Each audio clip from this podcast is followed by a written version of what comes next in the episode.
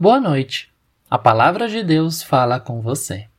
Sou Fabrício Wagner, ministro candidato da Igreja Evangélica de Confissão Luterana no Brasil, em período prático na Paróquia Sul de Curitiba. O texto bíblico para nossa meditação é do Evangelho de Jesus Cristo, segundo Marcos, capítulo 12, versículos 32 até 34, que nos diz assim: Então o mestre da lei disse a Jesus: muito bem, mestre. O Senhor disse a verdade. Ele é o único Deus, e não existe outro além dele.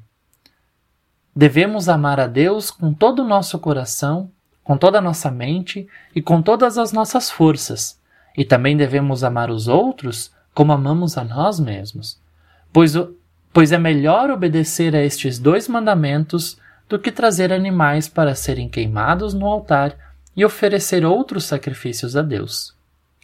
Jesus viu que o mestre da lei tinha respondido com sabedoria e disse: Você não está longe do reino de Deus.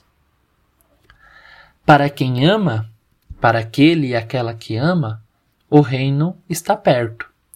O reino estava perto para um escriba, mestre da lei e fiel seguidor da lei mas que conseguia compreender a necessidade de colocar o amor de Deus e ao próximo em primeiro lugar.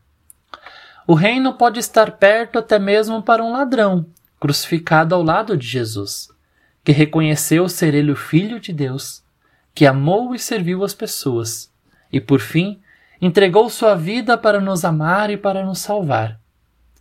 Jesus disse ao mestre da lei: Você não está longe do reino de Deus.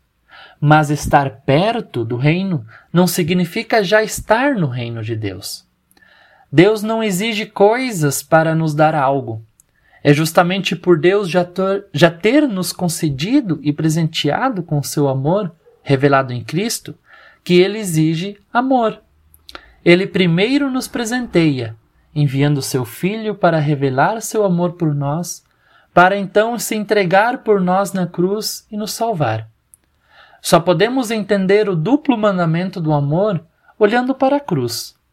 Somente quando reconhecemos que Jesus, o Filho de Deus, morreu na cruz por nos amar e para nos salvar, é que podemos amar a Deus e amar ao próximo, a quem está à nossa volta.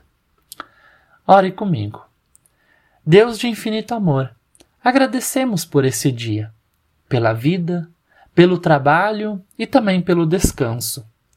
São tantas coisas que recebemos de ti, que eu possa refletir esse amor para quem ainda não o conhece, que eu possa amar e auxiliar as pessoas como teu filho amou e ajudou. Abençoe o nosso deitar e o nosso levantar. Por Jesus Cristo é que oramos. Amém.